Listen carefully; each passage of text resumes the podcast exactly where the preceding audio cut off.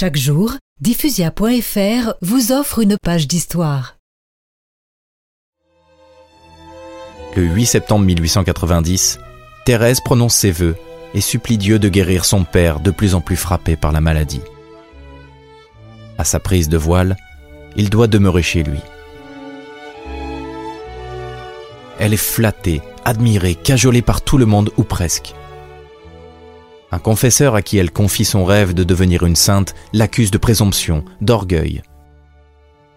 La mère prieure la gronde en pleine communauté. On voit bien que ce cloître est balayé par une enfant de 15 ans, c'est une pitié. Allez donc ôter cette toile d'araignée et soyez plus appliqués à l'avenir.